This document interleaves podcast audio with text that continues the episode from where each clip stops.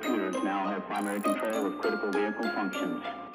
Estoy puto flipando, loco. Un mundo donde cualquier persona puede hacer una representación exacta de cualquier otra persona diciendo cualquier cosa.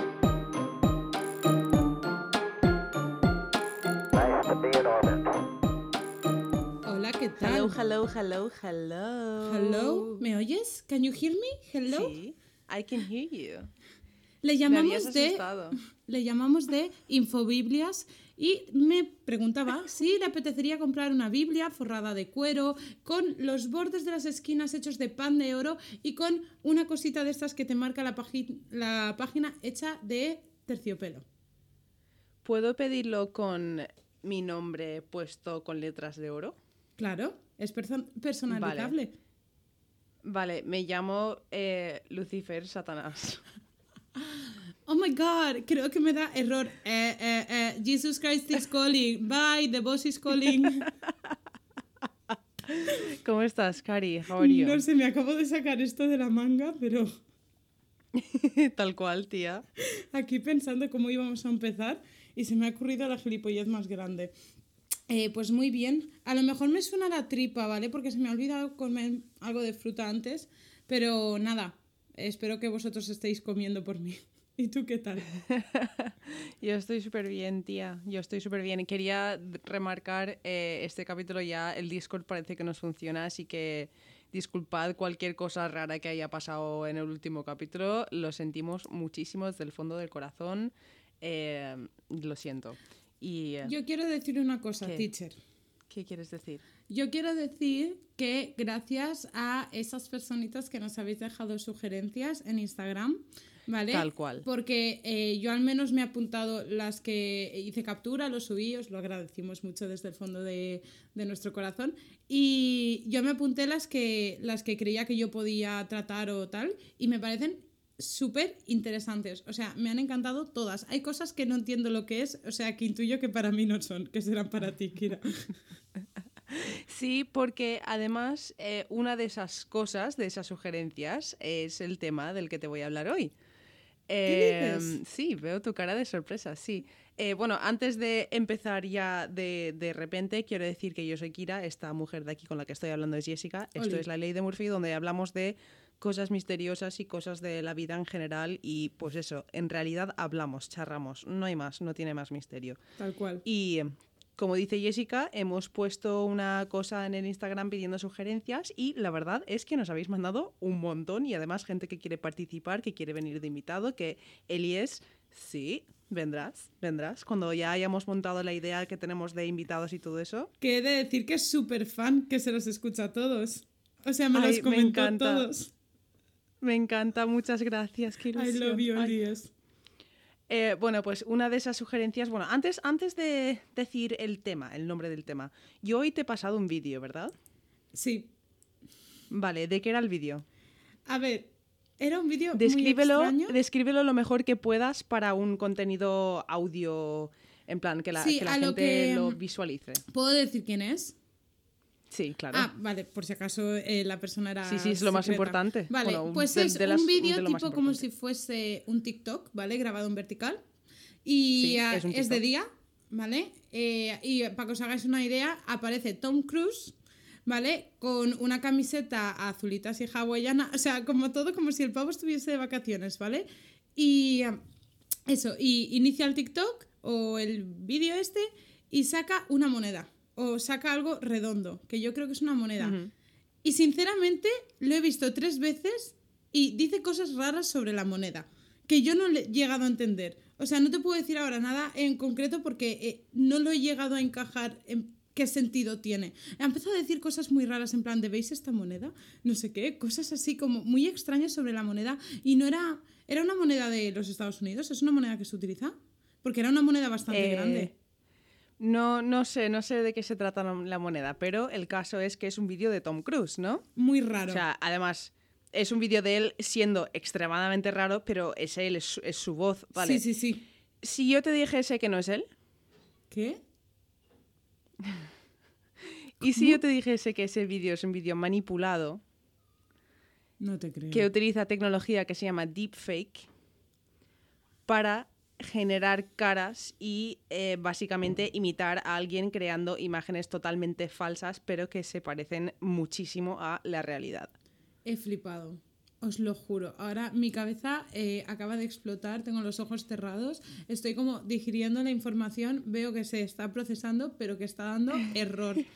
Loading error. Vale. vale, el vídeo lo subiremos sin duda y igual lo dejamos en nuestras historias destacadas, eh, pero lo subiremos, estará en Instagram, igual lo subimos al Twitter también, porque es interesante. Y hay, además hay más de, de solo ese vídeo, hay más específicamente con Tom Cruise, ¿vale? Pero vamos a adentrarnos un poco en lo que es el deepfake, ¿vale? Que esto fue un tema sugerido por Mr. Guanter en Twitter, que por cierto, un pequeño plug aquí, eh, tiene Twitch, canal de Twitch que es Gaming Glove Box, que si queréis seguirlo por ahí, juega muchas cosas, a veces estoy yo en los streams, paso por ahí, hago algún comentario gracioso y me voy. Y nada, eso. Eso. Gracias por sugerirlo. Todos a seguirlo. Vale, eh, deepfake. Vale, ¿qué es un deepfake? ¿Habías escuchado este tema, este, esta cosa? Mira, mira que lo he visto, ¿vale? Y quiero que hagamos un programa, si quieres, un programa especial y solo hablando de, del tom- el tema de las fake news y todo esto, Sí. porque Sí, yo me lo he apuntado, claro, yo me lo he apuntado porque ya no tanto por el deepfake, porque exactamente no sabía lo que, lo que era, pero sí que he escuchado hablar de ello y de hecho he escuchado a gente, pues, eh, más lista que yo debatiendo sobre ese tema y siempre dicen, es que esto te puede llegar a meter en la puta cárcel. O sea, cuidado que esto está- es una movida, o sea, es un movidote, ¿eh? Es una movida que yo investigándolo, la verdad es que me ha entrado un miedo muy siniestro por dentro, ¿vale? Porque, a ver, vale. Los deepfakes, vale, al- un deep, vale, es una técnica de inteligencia artificial básicamente que permite que te, que además es una técnica que no está regularizada bajo ningún concepto, que está al alcance de cualquier persona, tú podrías bajártela si quisieses, eh. Que te permite editar vídeos falsos de personas que parecen reales, ¿vale? Y se utilizan algoritmos de aprendizaje no supervisados que se conocen como RGAs, que, sería- que- que sería red generativa antagónica, ¿vale? Y se combina esto con vídeos e imágenes ya existentes de la persona que quieres imitar. Vale. Vale. Eh, el resultado es, pues, es un vídeo súper realista, pero ficticio. Y de hecho, esto es algo que se utiliza en el cine. Se ha utilizado últimamente bastante. Se ha utilizado en la última película de Star Wars, la de Rogue One, eh, que la actriz que hace de Leia, Carrie Fisher, eh, dio su aprobación para esto, pero ya había fallecido cuando salió la película. Eh, sobrepusieron su cara encima de una actriz joven para hacer de ella de joven y solo sale durante como 15 segundos o así de la peli Qué fort. pero ya es ya lo han utilizado, ¿vale? Y Vale. el deepfake que yo te he pasado de Tom Cruise salió hace poco de un mes. O sea, más de un mes, hace más de un mes. Y eh, mm, resulta, o sea, yo cuando lo vi, lo- no sabía que era un deepfake. Vi en- un vídeo en Twitter de Tom Cruise con una moneda haciendo cosas extrañas. Y dije, ¿qué cojones está haciendo Tom Cruise? me puse a investigar esto y me di cuenta de que eso era un deepfake. O sea, es, es flipante, tía. Y hay más vídeos. Hay un vídeo de él, él jugando a, a- a no sé si es tenis o no sé qué, o uno de él tumbado en el césped también diciendo cosas muy extrañas. Pero hay que decir que para hacer esto eh, lo hizo una empresa que tiene muchísimo dinero, muchísimos recursos y además contrataron a un tío, un, un eh, ¿cómo se dice? Un impersonador, Imperso- im- ¿cómo se dice? Alguien que, que imitador, imitador, Imitador. joder, se Ah, me vale. estaba mezclando No, los es que no, estaba, claro, no estaba entendiendo en plan por dónde Sí, ibas sí. y estaba en plan de, sí, Bueno. sí, sí, continúa. un imitador profesional de Tom Cruise de Hollywood, ¿vale? Que es un tío que ya se le parecía un poco y que además sabía, sabe hacer todos sus movimientos, sabe cómo habla, sabe cómo se ríe, todo. Entonces es una combinación entre todas esas cosas, ¿vale? Porque esta tecnología a día de hoy no ha llegado hasta tal punto, ¿vale? Eh, ahora mismo en internet hay una página que no me acuerdo cómo se llama, no lo he apuntado, pero es muy fácil de encontrar. eh, que tiene software que es capaz de crear caras perfectas de gente que no existe. O sea, Vale. esto a mí me hicieron hacerlo en mi antiguo trabajo. Eh, cuando estaba trabajando ahí, eh, teníamos, contestábamos preguntas del blog y tal, y no teníamos ninguna foto de perfil, y nos dijeron, tenéis que poneros una foto de perfil para ser más tal con los Para que, clientes y no sí, sé qué. lo para típico, parecer sí. más cercano. Exacto. Y yo dije, pues no quiero que salga mi cara, no me apetecía, así soy yo. Eh, y, y me dijeron, vale, pues vete a esta página. Y me pasaron ellos esta página que he encontrado en mi investigación para que me busque, para que me generase una cara de alguien que no existe. Y lo hice. Y estuve un buen rato generando caras hasta encontrar a alguien que se pareciese un pelín a mí, en plan que fuese irlandés y tal. Qué Y, fuerte. ya no me pareció chocante yo. ese momento. ¿No me lo habías contado? Sí, Mira, qué Vale. calladito se lo tenía ella. Que hace cosas creadas por sí misma en plan Dios. Hello. Vale. Eh, entonces, si tú puedes ir a esta página y puedes crear una foto que es. Y tú, ni tú ni yo podríamos distinguirla de la realidad, en plan decir, esta persona no existe, pero tú me estás enseñando una foto de una persona que yo creo que existe, ¿vale? Si esta tecnología ya se ha perfeccionado para las fotos, ¿cuánto queda para que se perfeccione para los vídeos? Porque el Lo vídeo de Tom Cruise tampoco es perfecto. Tía, no es Eh, perfecto, bueno. pero cuela. O sea, a mí me la cola. Exacto. Porque tú me has dicho, mira este vídeo de Tom Cruise que he encontrado. ¿Sabes, rollo? Tiene que ver con lo que te voy a hablar hoy, pero yo pensaba que, al igual como hay actores que se les va la puta, ya como el pavo Claro. este que hacía House of Cards, que siempre se me olvida el Sí. nombre. Que tienes Ay, que hablar de eso algún ese. día. Del Sí, vídeo no, ese. no quiero, no, es que no, no me apetece ni hablar de ese tío, Vale. me da tanto asco. Es que la historia es muy rara. Pero también subió un vídeo muy raro él de, diciendo cosas extrañas y también que todo el mundo empezó a- Sí. a hacer un montón de conspiración. Pues yo pensaba que me ibas a hablar de eso, no de... O sea, no, me estoy flipándola ahora mismo. Perdón, continúe usted. Esa era mi idea. Bueno, pues. eh, y tú me dirás, ¿y cómo surgió esto? En plan, ¿dónde tuvo el comienzo de esta tecnología? Rusia. Fácil. No. En el porno. ¿Cómo Ah. no? ¿Cómo no? ¿Cómo no, tía? ¿Cómo no? Porque el ser humano da asco y siempre queremos invadir y faltarle respeto a la, a la privacidad de los demás. Entonces, ¿qué pasó? Que eh, esta tecnología surgió para combinar, combinar vídeos pornográficos con fotos y vídeos de caras de lo más, pro- o sea, lo más común era actrices en su momento o actores eh, o cualquier persona que se procesa por un programa para dar unos resultados muy reales, ¿vale? Y este programa lo que hace es que se supone que los mejores programas de deepfake pasan, pasan la recreación por un algoritmo y lo, lo pasan en bucle hasta que el propio programa no puede distinguir si es real o no. Y en ese momento dice, ale, esto, esto ya está bien. Eh, Tía, esto me recuerda a... No sé si lo sabes, pero hay un caso de una Instagramer que es súper conocida, rollo, tiene un millón de seguidores o así, y es una inteligencia artificial. O sea, que todas sus sí, fotos... Michaela. Sí, Sí, sé quién dices. Es que me- me está recordando un montón a eso.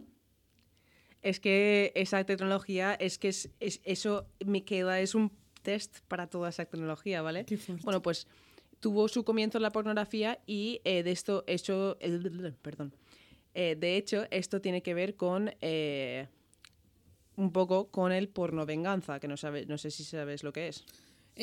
Ah, el porno venganza. A ver, por los términos puedo intuir que es pues lo típico de pues si tú y yo estamos juntas, nos grabamos un día echando un kiki, cortamos y yo lo envío o lo subo. Básicamente.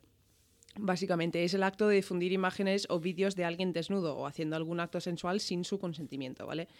Eh, es, además, el porno venganza es ilegal y denunciable en varios países, aunque en España creo que no tiene una ley explícita como tal, sino que sí que hay leyes como la de derechos de autor y otras que puedes, puedes recurrir para denunciar si te hacen esto. Pero hay países que tienen una ley específica para la porno venganza porque es algo que se hace bastante y casi siempre hacia mujeres. Pues no sé por qué me sonaba de que sí que, o sea, sí que había una, una ley. A lo mejor lo que podrás ¿Sí? es juntar varias. En plan, varios Es que delitos. eso es lo en que plan, encontré el yo, delito que sí que puedes recurrir, No lo sé, pero no, no hay algo específico. Bueno, Vale. eh, la cuestión es que esto, los deepfakes, aparte de utilizarse para famosos y para todo eso, pues se ve que hay gente que lo utiliza para el porno venganza, en plan directamente tú pones la cara de alguien encima de alguien follando y para esto sí que no hay ningún tipo de regulación. Esto no es ilegal en ningún sitio y se puede hacer sin repercusiones ninguna y esto es horrible. Es horrible, pero, o sea, eh, no entiendo cómo a día de hoy, si ya está tan avanzado, porque quieras o no, ese vídeo ese vídeo cuela. O sea, yo lo- a mí me ha colado. O sea, yo me lo he tragado. Yo pensaba que el pavo este era. Se le había ido la pinza, como otros que se le ha ido la. como Jimmy Carrey este. el Jim Carrey, Sí. que también se le fue la pinza y empezó a hablar de ellos nos vigilan, tal, no sé qué, no sé cuántos. Quiero decirte, y ya está. O sea, puede colar, porque si tú no prestas mucha atención, después lo volveré a mirar y me fijaré a ver si noto algo extraño. Pero está muy bien hecho. No entiendo cómo a día de hoy, si ya ha llegado a este punto la tecnología, aún no haya ninguna ley en ningún país que hable de esto. Tal cual. Tal cual, es que tienes toda la razón. Es que por eso eh, es algo tan nuevo, tía, eh, es algo nuevísimo, ¿eh? Ha surgido en los últimos dos años, que eso para la tecnología es nuevo, nuevo. O sea, Es que dos años es nada. Es que no tampoco te da tiempo. Yo creo que también los cual. gobernantes pensarían, joder, son dos años, aún queda mucho para que es esto que se ha evolucione". utilizado muy recientemente. Por ejemplo, la película que te he dicho antes, las películas de Star Wars, se ha utilizado. Eh, la película esta de Robert De Niro que salió hace poco, El Irlandés, hay una escena que sale Robert De Niro de joven y hacen la te- utilizan tecnologías deepfake para poner su cara de joven encima del cuerpo. Qué o sea. Eh, además hay otra cosa que me- esto ya me, me- me toca, ¿vale? Eh, no sé si sabes quién es Bob Ross. Bob, no, no me suena. Es el tío este del afro que pinta. En plan, que tiene su, tenía su propio programa que pintaba cuadros y hablaba con una voz muy suavecito. Hay un montón de memes. Me suena. Y bueno, es un tío que estuvo en la guerra, tenía eh, estrés postraumático y utilizaba la pintura para... re- en plan, es un tío muy amado, básicamente, por la comunidad en general, ¿vale? Un muy buen tío. Y hace poco, eh, una, una bebida que se llama Mountain Dew, que es una bebida de la compañía de Pepsi, de la empresa de Pepsi, eh, hicieron un anuncio utilizando, haciendo un deepfake de Bob Ross, que ya ha fallecido, A eso iba yo. pintando, pintando un cuadro con una botella de la bebida esta y sacándolo y tal y haciendo el anuncio. Y a mí eso me parece horrible, horrendoso, horrible. Eso es una cosa que te iba a comentar, pero me iba a esperar más adelante, pero te lo digo ahora. Esto, claro, esta es mi duda. ¿Qué se, ¿Por qué se ha tenido tanto interés en esto que se ha desarrollado en dos años y que ya puede colar? ¿Sabes? Tal cual. O sea, tal cual. hay intereses detrás. ¿Y qué intereses son? De aprovechar, por ejemplo, es que la primera persona que me ha venido a la cabeza ha sido Michael Jackson. Por coger a alguien así súper grande, o la Marilyn Monroe, o yo qué sé. Pero estás pensando en escala muy baja, tía. Estás pensando muy... O sea, esto va a más, ¿vale? ¿Qué dices? Ay, Eh, madre de Dios. hace poco salió una página, ¿vale? Que te permite subir, y esto a mí en, cierto, en cierta parte me, me parece bonito, ¿no? Me parece que esto, esto, esta tecnología sí que puede traer cosas buenas, ¿vale? Vale. Eh, hace muy poco salió una página que te permite subir fotos viejos de familiares o abuelos o lo que sea, que esto igual sí que lo has visto, que han fallecido y les le aplica a la foto unos algoritmos para darle vida y ver a esa persona como viva. Entonces tú puedes subir una foto en blanco y negro de tu abuela, bisabuela o lo que sea y ver cómo sonríe y ver cómo mueve la cabeza un poco, en plan como Harry Potter, vamos. Tía, qué escalofrío Sí, sí, me sí, acaba de dar. Esto es muy creepy, ¿eh? ¿Tú lo Es, harías? es un poco creepy. Mm, no lo sé, creo que no, ¿eh? Yo Porque creo creo que que no, no. porque simplemente no quiero subir, es, no quiero añadir más información a, a la tecnología esta de reconocimiento facial y todo eso, ¿sabes? Pero, es, o sea, es, este tipo de deepfake sí que es reconocible, o sea, tú ves la imagen y sabes obviamente que, es, que no es real eso. Pero aún así es increíble lo que un ordenador puede hacer solo con una imagen sin referencias ni vídeos de, esa, de la cara de esa persona, ¿sabes? Sin nada. Sí, sí, tal cual. Solo Y además con foto. fotos súper antiguas. Vale. Y tú antes me estabas hablando un poco de los peligros de esto, ¿no? De, de lo malo que puede traer. Vale. Esta tecnología es considerada bastante peligrosa por gran parte de la comunidad científica, ¿vale? No me Si bien antes hemos hablado de la pornografía y el uso de personas famosas en deepfakes y todo, y todo eso, lo mismo se puede hacer con políticos, gente de poder, Hostias. y de hecho esto ya ha ocurrido. ¿Cómo no? Vale, el 17 de abril de 2018 se subió un vídeo a YouTube de Obama al canal de BuzzFeed Video, además, o sea, un canal reputable, Conocido. ¿vale? Exacto, en el cual Obama empezaba diciendo que estamos entrando en una época cuando nuestros enemigos pueden hacer que parezca cualquier persona que cualquier persona esté diciendo cualquier cosa en cualquier momento, ¿vale? Obama ya está Vale. diciendo eso. Y luego procede a decir unas cosas que Obama nunca diría. En plan de, por ejemplo, a mí me podrían hacer decir que Trump es hijo de puta, no sé qué. Empieza a decir cosas así. ¿Qué dices? Y sí. Y a mitad del vídeo se dobla, se, se parte la pantalla en dos y se, se revela que en realidad es Jordan Peele, que es un cómico y un director, que quiere advertir del peligro de los deepfakes y Qué de fuerte. creernos todo lo que vemos en internet. Qué fuerte, tío. Ahora, esto es un vídeo del 2018 y se nota bastante. O sea, tú si te fijas bastante bien en el vídeo, dices, esto es alguien con un filtro bien hecho, pero se nota, ¿vale? Vale. Eh, aún así, eh, según Deep Trace Lab, que es una empresa que utiliza tecnología desarrollada para detectar vídeos deepfake a propósito, eh, ellos dicen que este tipo de vídeos se duplicaron en seis meses desde enero del 2020. Se duplicaron en seis meses, ¿vale? Eh, en el momento de publicar la investigación, habían 14.678 vídeos deepfake online, el 96 de los cuales eran pornográficos y además te- tenían, contenían caras de actrices famosas, en plan que no eran, no eran gente de a pie. Vale. ¿vale? Pero tía, qué fuerte. La cuarentena ha hecho mucho Sí. daño. Tal cual. Pues incluso, vale. Pues antes de la cuarentena, en agosto del 2019, se registró el primer crimen oficial utilizando deepfakes, ¿vale? ¿Qué dices? Eh, sí, esto me parece muy curioso. Eh, utilizaron básicamente la voz, vale. Eh, un gerente que estaba trabajando en una empresa alemana que tenía sede en Inglaterra recibió una llamada de su jefe que le dijo que tenía que transferir unos, eh, unos 240 mil dólares a un distribuidor, no sé qué, pasaría en plan súper urgente. Y el tío dijo que sí, hizo la transferencia, pero resulta que no era su jefe, era una reconstrucción que habían hecho utilizando grabaciones de su voz y tecnología súper sofisticada. Hostias. Tal cual. Estoy puto flipando, loco. ¿Qué es lo que te digo? Tal cual. Es que tú puedes grabarte a ti mismo matando a alguien que le tengas muchas ganas, crear una cara falsa, ponerla y que busque la peña, ¿sabes? Tal cual, tal cual. Además, o sea, ya no solo a esta, este- esta escala tan grande se utiliza, sino que hace menos de un mes, este mismo año, el 15, el- a principios de marzo o así, ¿vale? Una mujer en Pensilvania, Estados Unidos, fue denunciada por crear deepfakes de las animadoras rivales de su hija adolescente, ¿vale? Donde estas chicas creó deepfakes donde aparecían adolescentes desnudas y borrachas para que las echasen del equipo. ¿Qué Vale, y la hija se supone que no sabía nada. Sí, sí, sí, sí, sí, es Estoy impresionante. tía. alucinando, tía. Y ha sido, creo que la han tenido que denunciar por acoso porque no hay, no hay, no hay regulación, no hay leyes, ¿sabes? Ujú. Eh, vale, pues aquí, hablando de esto, o sea, aquí es donde entra la preocupación máxima, ¿vale? Que es que los deepfakes van a causar algo que se llama la infocalipsis. Ya, que me imagino ya por dónde va. Info más apocalipsis, chicos. No hay que ser muy Exacto. inteligente, yo lo he entendido. Es la apocalipsis de información que yo sinceramente considero que ya está pasando, porque tú me conoces, Jessica, y Sí. tú sabes que si tú me vienes con cualquier cosa que has encontrado en, en internet, yo te voy a decir, vale, y lo has comprobado, lo has buscado en otro sitio, has mirado si es, en plan, que yo soy la más escéptica de todas con todas estas mierdas, en plan que no, sí, porque encima ahora está no aumentando. me fío nunca de nada. Es que ahora está Vale, pues- todo.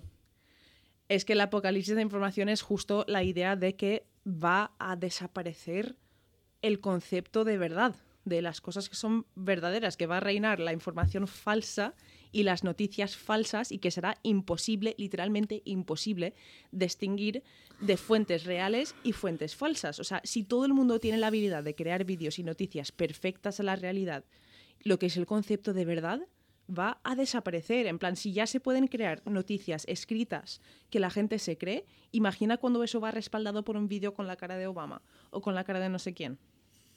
Tía, no, me has visto ¿Estás mi bien? reacción, ¿no? Sí, sí, te estoy viendo, te con la estoy mano en el sufrir. pecho y estoy sufriendo porque, tía. Vale, ya. Eh, me acabé de leer 1984. Ajá. Vale. Vale. Ahora mismo me acabas de dar el toque final que necesitaba y que no acababa de entender del puto libro. Porque en el libro, eh, en el libro, ¿vale? Es, Sí. Empieza que, bueno, eh, para resumir muy mucho, ¿vale? Eh, es una como un totalitarismo, pero lo llevan de otra manera porque no quieren cometer los mismos errores que los nazis y los comunistas movidas así. Sí. La buena cuestión es que hay una cosa que se llama el Ministerio de la Verdad, que la gente que trabaja para el gran hermano del Ministerio de la Verdad se encargan de reescribir las noticias de a lo mejor hace Exacto. 40 años para que encaje con la verdad que ellos quieren vender. Exacto. Y me acabas el de mundo petar siempre la ha sido así. pero esto es otro nivel. El mundo, desde el, tía, los nazis también lo hicieron, el propaganda de los nazis, ¿sabes? En Sí, plan, sí. propaganda, noticias falsas, el fake news de Trump, toda esta mierda, ¿sabes? Pero tiene su, su creo que culmina todo aquí, en, en, en esto, Sí. en los deepfakes y en la infocalipsis y en, en, en la idea de que no puedes creerte absolutamente nada de lo que hay en Internet, porque tú, yo te he pasado un vídeo de Tom Cruise en el que él se estaba, este, se estaba comportando de manera súper rara y ni lo has cuestionado. Tía, tía, es que, tía, es que es brutal, porque es que en el libro pasa tal cual, porque el, un- el protagonista se dedica a reescribir la historia, pero la historia con ma- H mayúscula, ¿sabes? Que es como la historia de Exacto. la vida. En Sí. plan, que reescribían cosas que, pues el, el crack del 29, movidas de estas históricas, ¿vale? Y Tal cual. estaban teniendo guerra con otro continente, ¿vale? Porque era Eurasia contra otro que mm, este Asia, creo que era, ¿vale? Pero se peleaban en cierta zona. Y entonces la Sí. gente de a tomar por culo no sabía que estaban en guerra, porque todo estaba reescrito para que el gran hermano era el mejor y tenías que obedecer al puto Es que, partido. ¿Cuánta gente conoces, vale? ¿Cuánta gente conoces tú personalmente que ha compartido bulos sobre el coronavirus al principio de la cuarentena? Buah. Un montón. Y lo sigo viendo. hoy Porque en yo día. un cojón. Y lo sigo, exacto, y lo sigo viendo. O sea, un cojón, tía. Y eso solo es texto o audios de gente que dice ser, ¿sabes? Es solo es eso. Y la gente ya es así de vulnerable a esa mierda. Y yo he caído, ¿eh? Mm, Exacto. O sea, yo nunca caí en ninguna de esas cosas porque a mí si me mandan un audio de alguien que dice ser no sé qué, no me lo voy a creer, me, me da igual, tía. O sea, es que nunca me creo nada. Y es algo que se debería de empezar a enseñar. El, eh, y sé que es un, un... No mola ese, ese cinicismo, como quieras llamarlo, en plan que no, no mola el Esa no creerte nada de lo que de ves en internet, pero es que si es el ambiente que nos están creando con toda esta mierda, con el deepfake, con el fake news, con toda esta mierda, mm, pues llega un momento en el que no, no puedes creerte literalmente nada de lo que ves en internet, tía. O sea, llegará un momento en el que esta tecnología estará tan avanza- avanzada que tú a mí me estás viendo ahora mismo hablarte por vídeo, pero podría no ser yo. Tía, cállate, cállate, por favor. O sea, cállate porque me está dando ansiedad, te lo prometo. O sea, no mala, cuéntame más, pero No, es, que una es- es manera de que hablar, ¿eh? que es no. algo que preocupa a muchísima gente, tía, porque si te acuerdas en el capítulo de la simulación hablamos de la ley de Moore, que es la idea de que la tecnología avanza a manera eh, exponencial, que sigue avanzando, que cuanto más avanza, más va a avanzar. Entonces, si nosotros, desde el 2018, que se subió ese vídeo de Obama, que también lo subiremos un trozo para que lo veáis, que se nota bastante que es un deepfake, en dos años, a- o en tres años, a 2021, se ha creado un vídeo de Tom Cruise que es indistinguible de la realidad, ¿qué va a pasar en 10 años? Tía, estoy flipando. Estoy flipando porque es que entendí el libro. Es que leer eso ese libro después de escuchar este capítulo, por favor. O sea, es que es tal cual, tía. Tal cual porque... Es, es, es tan fácil, tía, como que alguien haga un vídeo de Putin o de, Biden o de cualquier líder mundial y diga, declaro de guerra contra no sé quién. Ya está, se lía, se lía. Con que una persona importante en ese país se lo crea durante cinco segundos como para mandar órdenes, ya se ha liado. Ya se ha liado. es que o la liamos. La liamos. Y además, liamos, tía, piensa, ¿vale? fuerte. Un mundo donde cualquier persona puede hacer una representación exacta de cualquier otra persona diciendo cualquier cosa. Pero es que además luego todo el mundo tendría un escape para cualquier crimen. Tía, es que me dan Porque escalofríos de pensarlo. Te de graban, verdad. si te graban haciendo o diciendo algo que no querías decir o hacer, puedes decir simplemente que es un deepfake. ¿Sabes Esa lo que te quiero otra. decir? En plan, llegaremos, llegaremos a ese momento. ¿Y cómo, cómo cojones se puede solucionar? Porque, no sé, algún tipo de marco de agua en los vídeos, marca de agua. eh, Tía, no sé, tía, o sea, pues como en 1984, que ellos tenían telepantallas, que les leían la puta cabeza todo pero el día. es que, tía, el Internet y las redes sociales forman una parte tan intrínseca de nuestra vida Es que, en el momento en el cual no podemos fiarnos de ningún vídeo ni del contenido que se publica en redes sociales, la información dejará de existir y dejará de tener sentido. En plan, es que me, me flipa el concepto, tía. Es que he estado dos días, estuve desde ayer investigándolo flipando. y hoy cuando acabo de currar también. Y, y no sé, y bueno, quería decir locura, que ¿eh? toda. Mis, mis fuentes de esto son, he escuchado varios podcasts que no me acuerdo ahora mismo del nombre y también he visto un vídeo bastante guay en YouTube de Kyle Hill, Eh, si queréis buscarlo. Eh, está todo en inglés, pero, pero es, es muy interesante. Habla de esto y da sus opiniones y es un, un tío muy inteligente, un científico que, que educa muy bien sobre el tema. Y no tengo más información que darte, pero quería debatir un poco esto, en plan, ¿qué, qué, qué piensas, tía? Porque Tía, piensa que todo esto, 1984. nuestros filtros de Instagram, Ay, tía. Todas esas cosas están relacionadas con esta tecnología, porque todo viene con los- la tecnología de reconocer caras. De tú cuando te pones el, filtro de Instagram que te cambia la boca o que te hace no sé qué y mueves la cara hacia la derecha y ves que el filtro se mueve contigo, eso es- forma parte de esa tecnología. Tía, escúchame una cosa. Pero, ¿y que el iPhone se desbloquee con tu puta cara? Tal cual. O sea, es que es lo mismo. Y eso encima, significa que alguien ya tiene en su, en su base de datos, ya tiene tu cara. ahí estamos. Y seguro que todas estas vainas, a ver, no soy científica, ¿vale? soy filóloga, hello.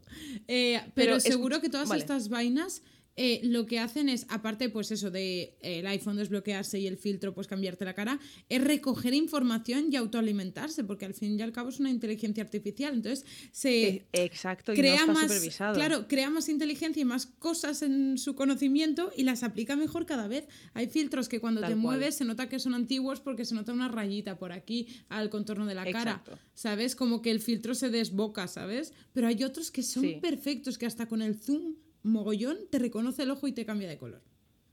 Tal cual, Brutal. Brutal. tal cual, tía. Estoy alucinando, tía. Me ha flipado. Es, es, es muy interesante y da mucho miedo, tía. Da muchísimo miedo, en plan. Y piensa que, vale, ¿cuánta gente en el mundo tendrá iPhone? Muchísima, ¿vale? Muchísima. Vale, toda esa gente que tiene iPhone, ¿cuántas personas de esas tendrán activado lo de su cara? También muchísimas, ¿vale? También. Entonces eso quiere decir que Apple tiene en algún lado guardado una base de datos con las fotos de todas las personas que abren sus móviles. Tía. ¿Qué pasa si alguien hackea eso? Que la lía.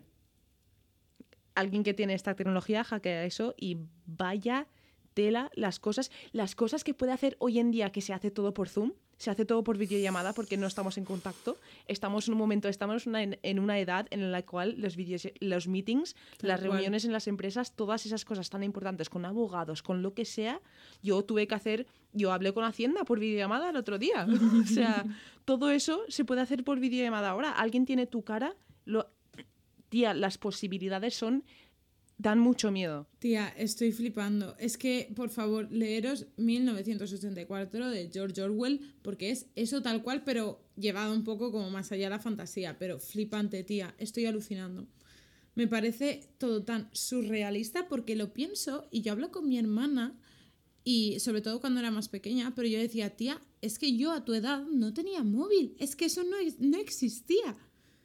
Y ahora tú haces TikToks, loca. Escúchame, es Blanca, que escúchame, yo estuve pensando en mi primer móvil, tía, que, que, que fue, era un Nokia este que tenía las lucecitas en los lados que se, se iluminaban cuando te llamaban y era lo más guay del mundo tener ese móvil.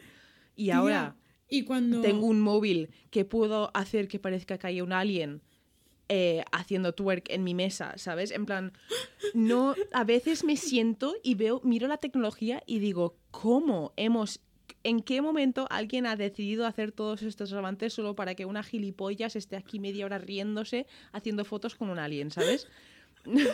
No, tía, y piénsalo. Mira, yo así, mirando un poquito por encima a mi alrededor, ¿cuántas cosas de tecnología tenemos? Porque yo tengo el portátil, Buah. la webcam, Hostia. el micro, que me recoge mejor la voz y la cara. Después tengo eh, incluso el puto piano que tengo es un teclado electrónico. Tengo la tablet, tengo el móvil. Quiero decirte, es que tenemos Tal un cual. montón de cosas. Es todo, es todo, tía. O sea, todo funciona. Además, algún día quiero hacer un capítulo de esto también. eh, que no sé cómo se llama en español. Mierda. Hmm, vale, me, me- me he pillado a mí misma en un problema, pero no pasa nada. Eh, es un tema que, del cual me habla mi novio bastante, que son los solar flares, que es eh, cuando el sol como expulsa mucha energía a la vez. ¿Vale? Y pasan, pas- esto pasa muchas veces al día, se, se- se- se supone, creo. Igual lo estoy diciendo mal. Algún día haré un capítulo de esto. Pero básicamente, si pasa, si pasa una de esas cosas en la posición correcta y da a la Tierra, eh, toda la tecnología, todo lo que tiene chips, todo lo que tiene tecnología dentro, dejará de funcionar. Los coches, los móviles, los aviones que estén volando, absolutamente todo en ese momento. Y podría pasar en cualquier momento. No quiero asustaros, pero podría pasar en cualquier momento. Y además, claro, no puedes llamar a nadie para ayudar. Liter- literalmente todo dejaría de funcionar y además, ¿cómo reconstruyes si no tienes para reconstruir? A no ser que tengan algún tipo de tecnología guardado en un búnker. No sé. Tía, No sé, me he ido por las ramas. pero esto me ha recordado al capítulo este de Los Simpson que todo el mundo que era una paranoia real, que cuando cambiaran de milenio toda la tecnología iba sí, a petar. exacto. ¿Te sí, acuerdas? de la, la teoría, sea, sí. Tía, Sí, y sí, mis padres me contaron que ese año fue brutal, que la fiesta de, de Nochevieja había gente realmente convencida de que se iba a acabar todo. tía, pero ha sido un año surrealista el 2000 como el 2020. O sea, brutal. Pero ¿sabes por qué fue eso? ¿Por qué? Eh, porque decían que los relojes internos de todos los ordenadores no estaban configurados para la fecha del 2000 porque se habían hecho en el 1900 no sé cuándo y pensaban que causaría un error interno que, que- que tumbaría todo. Y además era, era eh, iba a pasar. O ¿Qué sea, es algo que realmente iba a pasar. Lo que pasa es que estuvieron años y años y años muchísima gente trabajando para que no pasase y no pasó.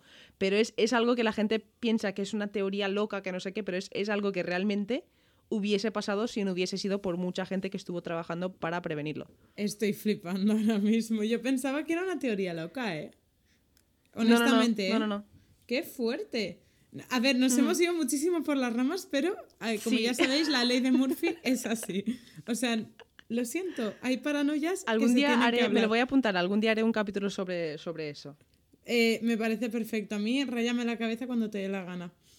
Ay, madre. Bueno, eh, ya te he rayado suficiente yo. ¿De qué me tienes que hablar tú hoy? Yo te lo he dicho esta mañana y me has dicho que la conocías. Es verdad, es verdad, es verdad. Y además, tía, esto no sé, no sabía yo que, bueno, igual no, pero no sabía que esta mujer era conocida aquí en España. Pero yo recuerdo que creo que incluso la estudié en el colegio en ¿Qué Irlanda, puede ser. Sí, sí, sí. O sea, yo su nombre he escuchado mucho de ella, pero no sé la historia.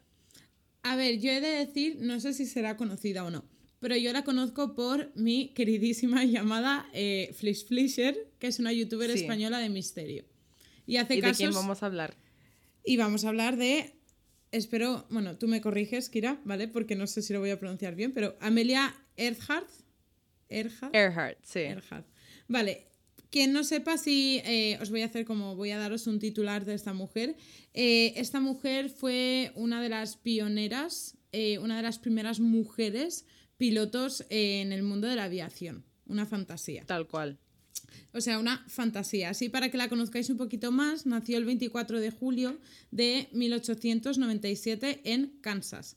A ver, he de decir que esta tía tiene un montón de cosas, ¿vale?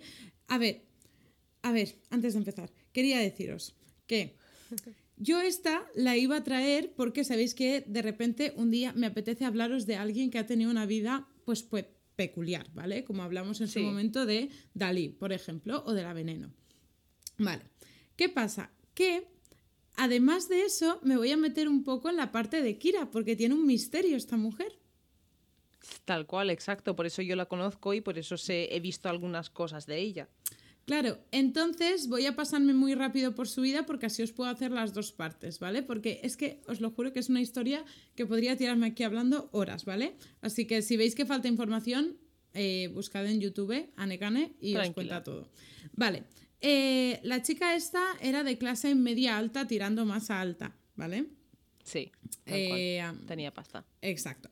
Vale, de hecho su padre, si no me equivoco, era abogado de empresas de ferrocarril y su madre venía de una familia aristócrata del momento. Sí. Porque Sí. su padre, si no me equivoco, había sido juez. ¿Vale? Juez de no sé Sí. qué. Pero bueno, había sido un tío bastante importante. Y de hecho, en el pueblo, como no, en los putos pueblos, eh, la gente hablaba de que eso era un matrimonio de conven- conven- conveniencia, si no me equivoco. Sí. ¿Vale? Porque el pavo, o sea, el padre de esta mujer, eh, como era abogado, el otro juez le daba más prestigio y no sé qué. Eh, exacto. Entonces, durante un montón de tiempo, y cuento esto porque eh, como el padre no ganaba bastante, las hijas, que eran Amelia y su hermana, vivieron con sus abuelos, porque tenían mucha pasta. Sí. ¿Vale? Entonces, eh, tanto sus abuelos han sido como sus padres al fin y al cabo. Y esto fue importante porque al año pues pasó algo. Bueno, me callo.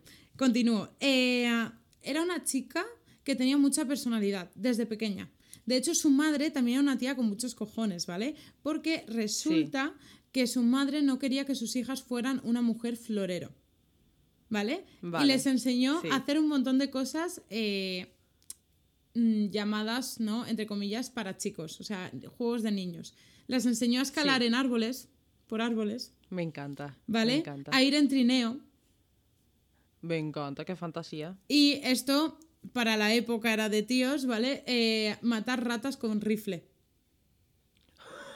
qué guapo, yo quiero hacer eso.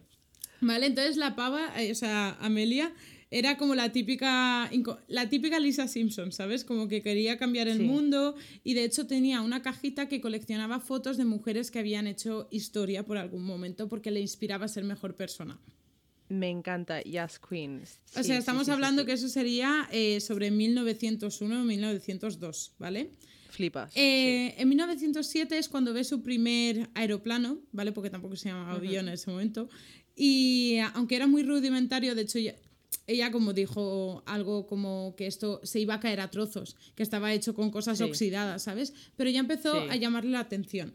Total, que en la Primera Guerra Mundial, ¿vale? Avanzamos un poco en el tiempo y en la Primera Guerra Mundial ella y su hermana se meten en un campamento de refugiados en Canadá, ¿vale? Como enfermeras voluntarias.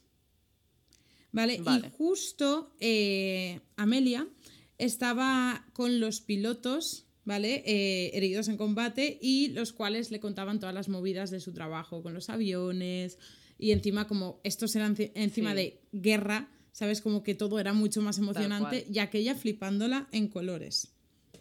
¿Vale?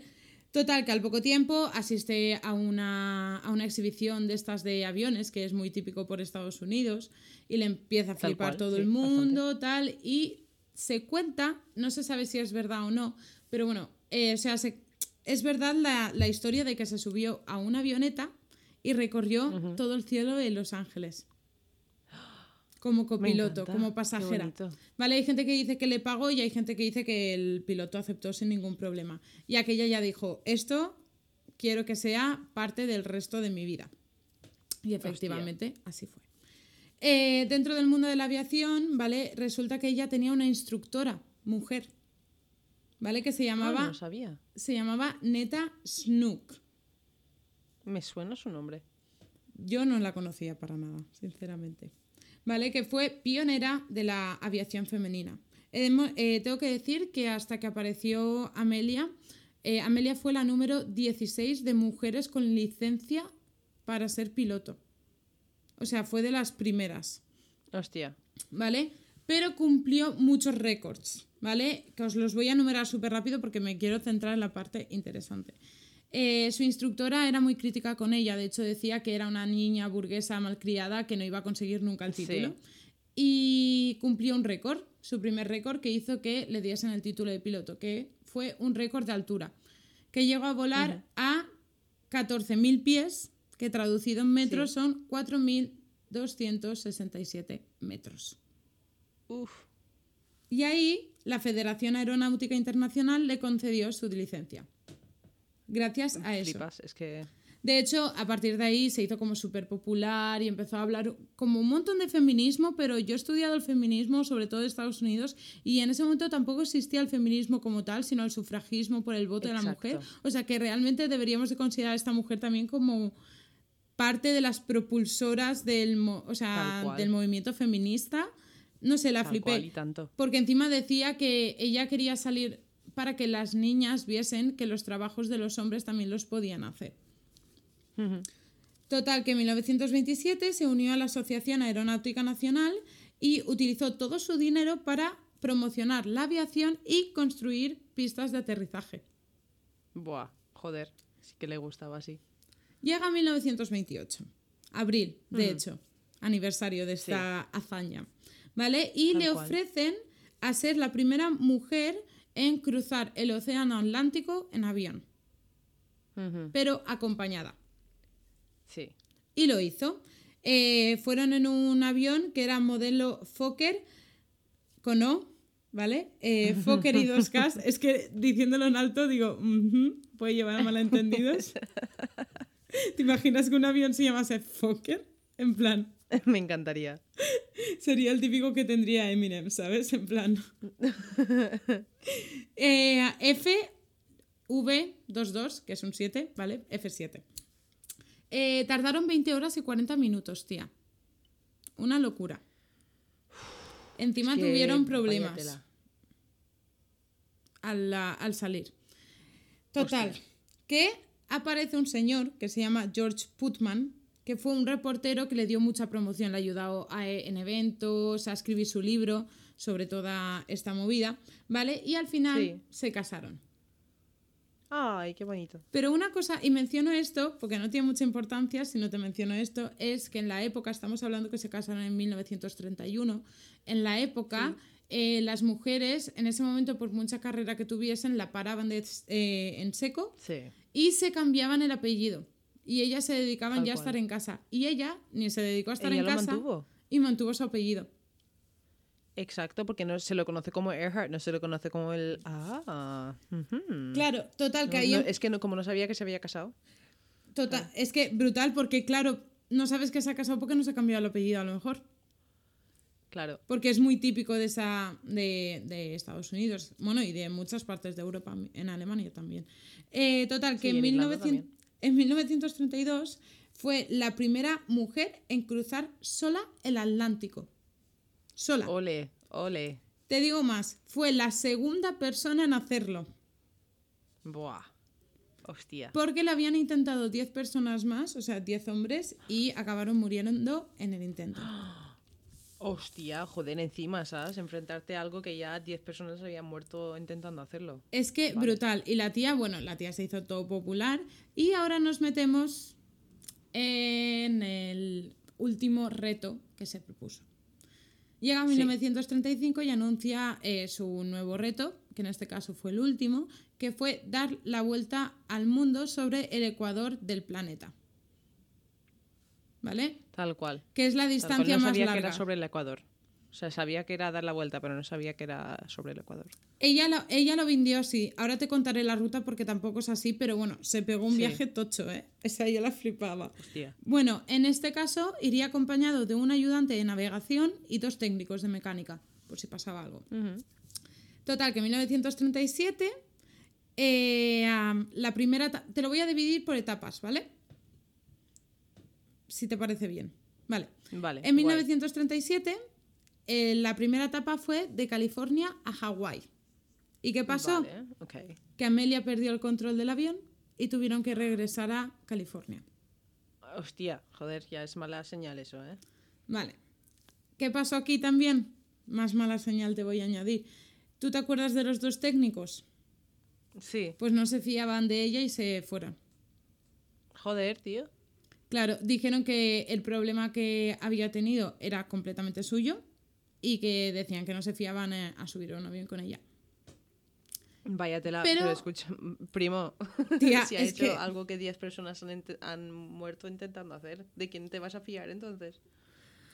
No sé, yo creo que aquellos dijeron me da mal rollo y encima añadimos un poquito de machismo y dirán esta mujer A ver, lo he pensado, seguro, lo he pensado. Esta chiquilla no sabe nada, típico. Claro. Típico. Y encima iba a ser la primera mujer en hacerlo. Sí. Entonces nadie, pues Encima. habría gente que no se la tomaría en serio. Pero Sí. el ayudante de navegación se quedó. Vale, se, re- se retoma el viaje. Van, te voy a enumerar un montón de sitios, ¿vale? Vale. Van de Los Ángeles a Florida, a Miami, a San Juan de Puerto Rico, después Venezuela, bordeó Sudamérica, se fue por África, atravesó África por el centro, después llegó al Mar Rojo, después fue a Karachi, en Pakistán, a Calcuta, a Regún, en Birmania, a Bangkok, Singapur y Guangdong. Oh my god. Vale, ¿Cuánto sitio? Claro, haciendo escalas. Eh, te- eh, tengo que decir que en cada escala las escalas estaban programadas. Aparte, ella siempre tenía contacto por radio y asistencia en cada parada. Vale, Vale, claro. y- Hombre, esto, claro, esto es algo que se vigila, que el mundo estaría vigilándolo además. Y estaban siguiéndole por abajo dos barcos de Estados Unidos. Vale. vale, joder, vale. O sea, la- Sí, sí, sí, sí. Esto, vamos, que hoy en día se televisaría esto. Efectivamente. Y de hecho tenía que comunicarse cada dos horas o cada hora para Sí. decir en plan, eh, todo bien, Cari. ¿Vale? Claro. ¿Qué pasó? Que debido al mal tiempo, la avioneta se dañó. Y Amelia se Oh. contagió de disantería, Oh, que es una inflamación no. en el intestino grueso, si no me equivoco. Básicamente que te cagas todo por... te mu- te- o sea, hasta que te mueres, básicamente. Además, tengo que añadir que cuando trabajó de, de enfermera con lo de la Primera Guerra Mundial, se contagió de sinusitis y la tenía crónica. Hostia. Bueno, pues se le hizo ahí un combo, pobrecita, que, bueno, tenía dos opciones, o rendirse o Mm. esperar, curarse y retomar el viaje. ¿Qué crees que hizo? Sí. Retomó el viaje ahí con sus ovarios bien grandes. Efectivamente, pues estaban Y, Guangdong. y tontos también.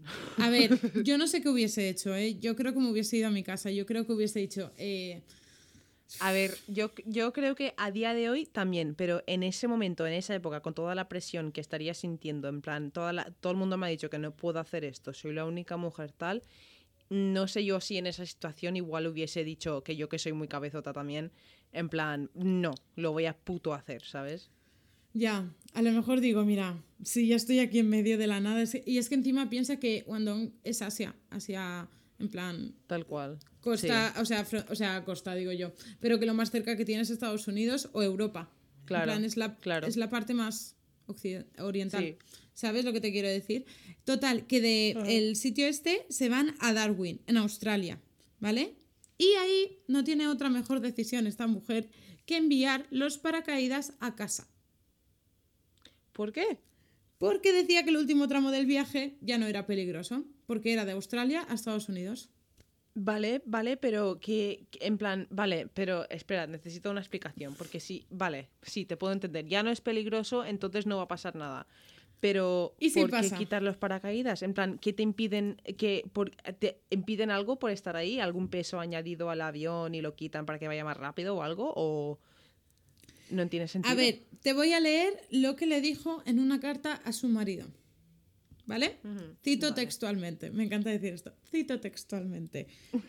Por favor, debes saber que soy consciente de los peligros. Quiero hacerlo porque lo deseo. Las mujeres debi- eh, deben intentar hacer las cosas como lo han hecho los hombres. Cuando ellos fallaron, sus intentos deben ser un reto para otros. Me encanta, pues sí. Entonces, Pero- con pero ese punto tonta, de o vista, sea, pues lo puedo llegar a entender. A ver, lo puedo llegar a entender y ¿sabes lo que pasa? Que esto igual lo llega a hacer un tío y todos dicen, oh, qué valiente, no sé qué, y yo estoy aquí diciendo que tonta. Hubiese dicho que tonto si hubiese llegado a ser un tío también, ¿sabes lo que quiero decir? En plan, estás en lo último de tu viaje, las cosas ya han ido un poco mal y dices, eh, no me hacen falta estas paracaídas, las voy a dejar aquí. O sea, es que eso ya es de ser un poco tonto Tal cual. y de querer fardar. Pues tía, quiso fardar. Dijo, mira, para lo que me queda en el convento me cago dentro. Pero es que yo también yo no pienso, yo creo que tardará menos en llegar ella a Estados Unidos que el paracaídas a Estados Unidos. Quiero Tal decirte. cual, ya ves. Es que no tiene ves. sentido. Pero bueno, total. Que de ahí se va a Nueva Guinea, ¿vale? Total. Que están en Nueva Guinea y ahí es cuando, no sé si antes o después, pero bueno, por esta época ya envía eh, los paracaídas a casa. Y de aquí, cuando sale, aseguró por radio que todo estaba bien. Vale. Aunque la transmisión iba como el Discord del otro día, que no iba bien. Vale. Ok, vale. El tiempo, el tiempo para ese momento era nublado, ¿vale? Y hacía Mm. viento. Y Vale, no lo mejor. por la niebla los barcos no veían al avión. Joder, tío. Cito textualmente lo que dijo Amelia a las siete y media de la tarde. Dijo Ujú. KHAQQ llamando a Itzaka. Debemos estar por encima de vosotros, pero no los vemos. El combustible se está agotando. A la hora A ver. dice Ujú. KHAQQ a Itzaka. Estamos en la línea 157-337. Ujú. La línea, yo lo he buscado después también y también porque lo explicaban acá en el vídeo, la línea es como eh, la línea que recorres en el viaje. por dónde Sí. pasa, como si fueran las coordenadas. Y Sí. justo estas pasaban por un sitio en concreto. ¿vale? Pero antes de eso te diré que se cortó la transmisión y no pudieron localizar la llamada. Vale. de ¿Esto pasó en, en el Triángulo de las Bermudas? No, Australia. Vale. vale, ya por me estaba rayando yo. Claro, piensa que estaban yendo de Estados Unidos hacia sí, sí. África dando la vuelta por Sí, ese. sí, tal cual, tal cual. Vale, sí, sí, sí. No, no, no. ¿Te imaginas que esto hubiese sido Tal ahí? cual. Qué fuerte. Flipas. Eh, a partir de ahí nadie supo nada más de esta mujer. De hecho, el presidente Roosevelt de aquel momento mandó nueve barcos y 69 aviones al punto donde perdieron el contacto, pero no encontraron nada. Remarco, nada porque salieron varias veces. Yo, o sea, creo que es, esto es un resultado de su... Quería ser demasiado valiente y quería empujarlo demasiado lejos y, y no se quería rendir por la presión que estaba sintiendo, que se estaba causando ella misma también. Y, y tomó decisiones tontas que le llevó a, a- pues... A ver, no, no se ha encontrado nada nunca, ¿no? Ni del avión ni nada. A eso voy. Aquí vengo a contarte Es que eso es cosas raras. Aquí ya Vale. empieza la parte de misterio. Aquí hay tres teorías. Una, la que se dijo a los medios de comunicación. Otra, eh, como la más conspiranoica, pero a la vez tiene como ciertas bases. Y después hay Sí. otra un poco más random, ¿vale? Vale. Eh, la primera que se dijo a los medios de comunicación es que el avión iba a la isla de Holland y se cayó a falta de combustible en el Pacífico Vale. y no se sí. encontró. ¿Qué pasó? Que en ese momento la gente se preguntaba dos cosas, porque habían dos cosas en concreto que no encajaban. Una era que el aluminio del avión no era igual de pesado que los que de un avión de ahora. Entonces, sí que se hubiese hundido, pero no se hubiese hundido tan rápido. Es decir, se hubiese quedado flotando durante un rato y los aviones o el barco lo hubiesen visto porque recordemos que habían dos barcos que los estaban Algo- siguiendo. Exacto, algo hubiesen encontrado. Efectivamente. Y después, segundo, es que dentro del avión había una balsa de emergencia. Y reitero, si la hubiesen cogido y ella lo sabía y el otro también, que era un señor especializado en navegación, lo hubiesen Exacto. utilizado. Y lo volvemos a lo mismo, los hubiesen encontrado. Hmm. Me explico. Curioso, es... hmm, vale, sí. Y no se sabe nada más. Y damos un salto en el tiempo y vas a flipar hasta cuándo. Y nos vamos al año 2000. ¿Qué dices? vale. En el ¿Qué año pasó en el 2000, una empresa llamada Náuticos comenzó una investigación en la zona utilizando un sonar. ¿Vale? Que como Vale. un sonar es como un radar que detecta lo, lo que hay en el fondo del mar. Así he explicado mal y rápido. ¿Vale? Pero no encontraron nada. Vale. Pero ¿qué pasó? Que esta misma investigación se repitió en 2002 y en 2006. Pero no encontraron nada. Joder. ¿Vale?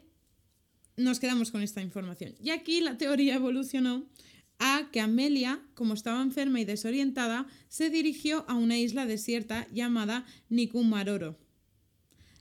Yo lo que estaba pensando es que sin- en vez de aterrizar en el océano, había aterrizado en una, alguna isla de estas raras que hay por ahí en medio que nadie ha ido nunca, ¿sabes? Exacto. ¿Y pa- Que nadie nunca me ha encantado. Porque te va a encantar la historia, en verdad. Eh, porque justo, ¿tú te acuerdas de la línea que dijo? 157, 337, está muy cerca de ahí. Mm, ¿Vale? Entonces, ¿qué pasó? Que justo en esa época la marea estaba baja y podían haber aterrizado ahí sin ningún problema y al subir la marea se hubiese llevado el avión porque no tenía combustible y se lo hubiese tragado la, el mar. claro. ¿Qué pasa? Claro. Que encima no podían salir de la isla, pero durante un tiempo antes de que subiese la marea podían llamar, hacer llamados de emergencia. Sí. ¿Y qué pasó? ¿Qué pasó? Que casualmente, y tengo aquí escrito casualmente, porque me encantó, porque dije, ¿is this real shit? Eh, casualmente, los guardacostas de Estados Unidos recibieron 57 llamadas de auxilio, pero no pudieron localizar ni identificar de quién eran esas llamadas. Y el día 13 de julio cortaron, a los cuatro días. Oh, cuatro días. Ujú. Tía, Estoy flipando. Eso es seguro, eso es lo que ha pasado, tía. Yo no sabía eso. Tía, no, no, no, te cuento más. Vaya tela. Vale, en 1937 una, una partida británica que quería colonizar la isla descubrió restos de un campamento de noche. Raspas de pescado y restos de fogata, por ejemplo. Vaya tela. Sacó fotografías en las que se ve un objeto parecido al tren de aterrizaje de un avión.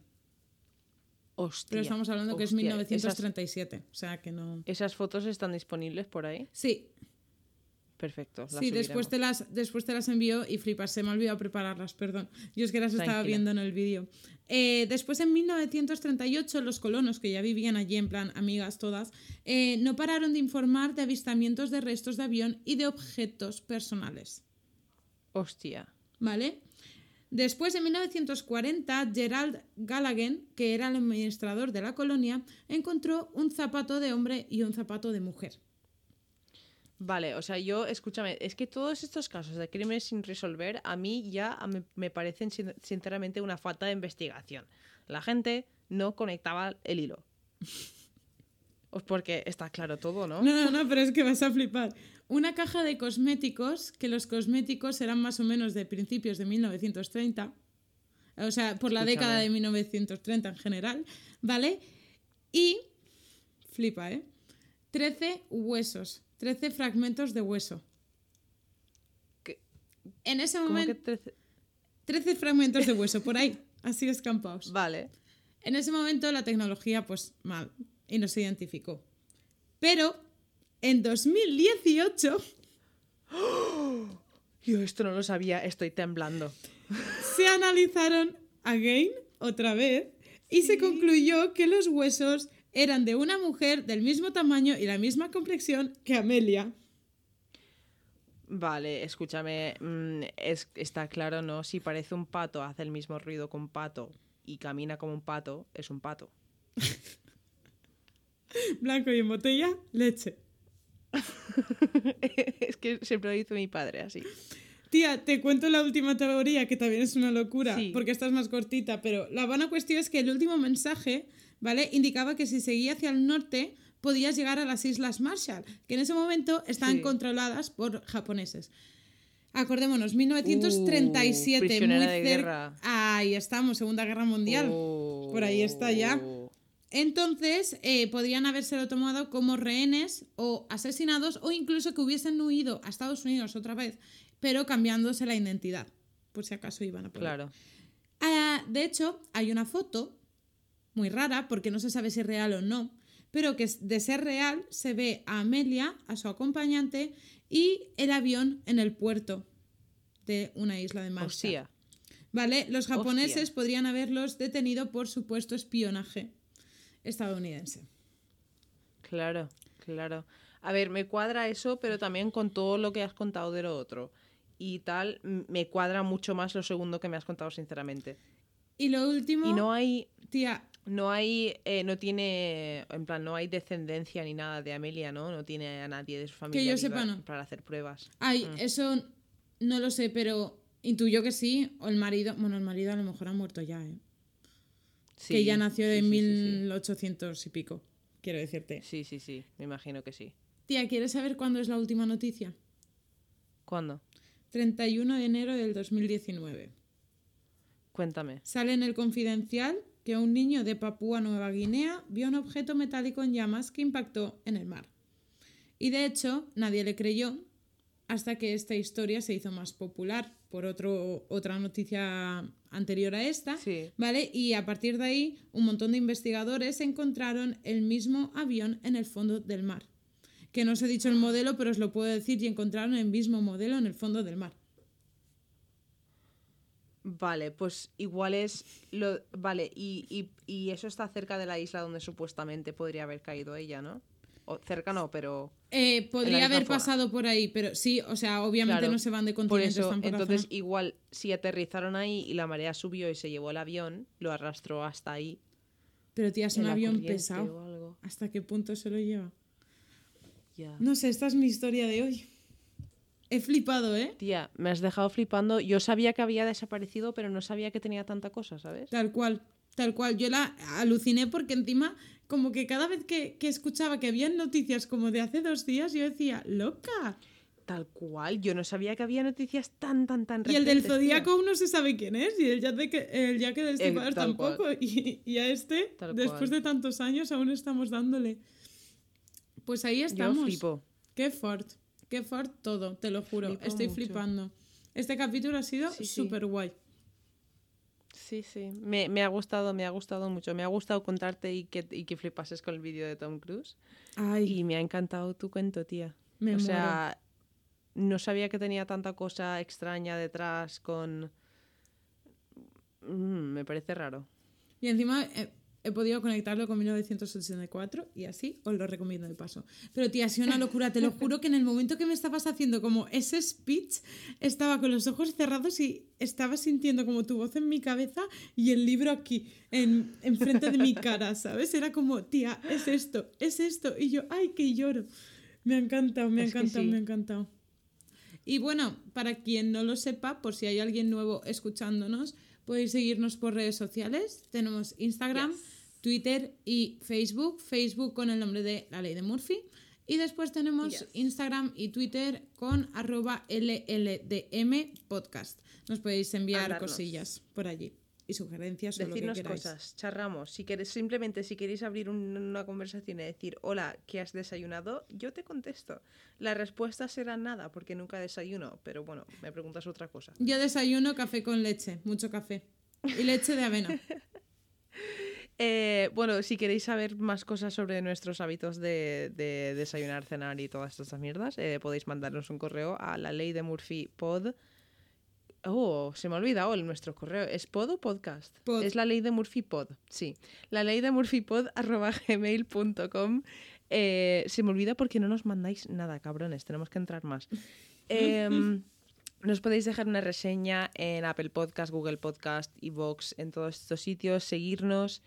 Eh, pronto vamos a empezar a hacer cositas guays, invitados, cosas así, iremos avanzando cosas por el Este Instagram. domingo grabamos cosas guays. Sí, tal cual, tal cual. Este domingo va a ser interesante, Este domingo va a Tengo ser muchas muy ganas. guay. Yo también. tal cual. Vais a cual. flipar. Vale, Bueno, pues os mandamos un besito muy grande a todos ustedes. Yes. Eh, quiero contar un, un dato así un poco detrás de las escenas. Mientras estábamos grabando, yo cortaré este trozo, ¿vale? Pero mientras estábamos grabando se me ha caído el colchón encima, porque tengo detrás un colchón de cama de 90 centímetros y se me ha caído encima, ¿vale? Estoy bien, no me ha pasado absolutamente nada, pero quería comentarlo. Tal cual. Ha sido muy gracioso. Eh, Kira, guárdate ese trozo y haremos un behind the scenes. Rollo de esas cosas, ¿sabes? De Jessica que Sí. me oigo.